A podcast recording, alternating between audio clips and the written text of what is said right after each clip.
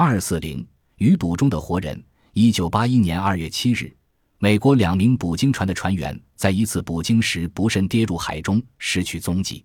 事后那头鲸鱼被捕杀剖开后令人大吃一惊鲸鱼肚内竟然有一名失踪的船员他的头发与身体都已被鲸鱼的胃液染得雪白但却没有死依然活着。